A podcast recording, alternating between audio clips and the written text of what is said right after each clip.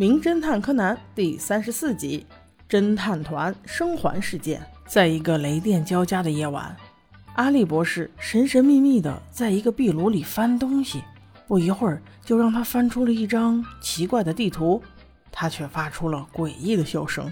哦，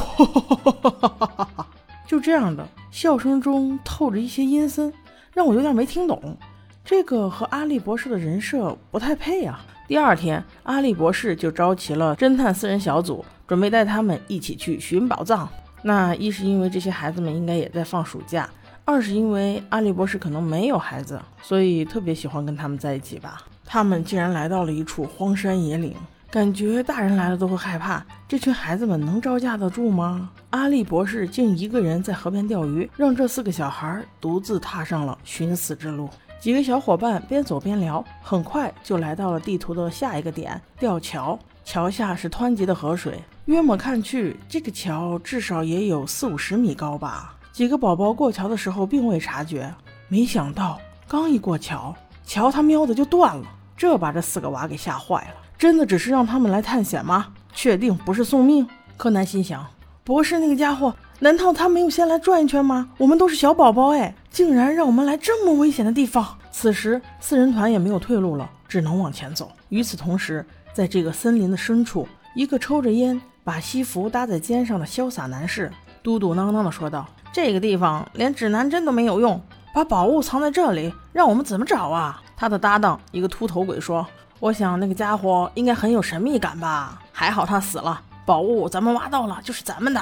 他们也拿着一张地图看着，那地图貌似很眼熟啊。不一会儿，四人侦探团竟与这两个男人遇上了。柯南本想去问问方向，没想到看到他们的地图，竟愣了一下。怎么和我手里的差不多呢？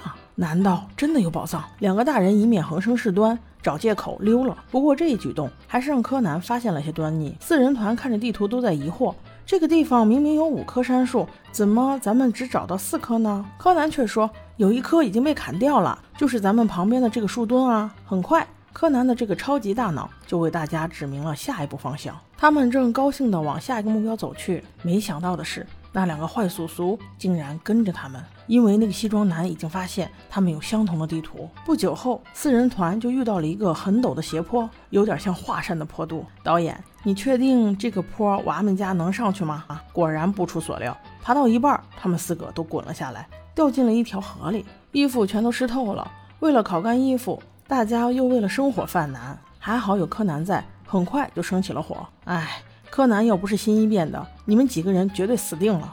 好不容易烤干衣服之后，四人团研究了一下地图，决定沿另外一条路走。一路过关斩将，经历了好多危险，幸好都是有惊无险，安全抵达了最终的目的地，是有五颗石柱的地方。从高处看，这五颗石柱摆出了 W 的形状。柯南认为应该是向西方走五步。此时时间已将近黄昏，太阳也变得温和。四人团在草地里摸索了半晌，发现没有什么收获，于是四个人朝四个方向不同的搜索过去。很快，光彦就有了收获。原来从更高处看，石柱和倒在地上的树木形成了北斗七星的形状。爬到树上的柯南看懂了一切。用他高中生的大脑分析起了宝藏之处的真正入口点，果不其然，在天黑之前，让他们找到了一处地下藏宝处。他们顺着台阶慢慢的走了下去，没想到真的有两大包珠宝藏在这个地下室内。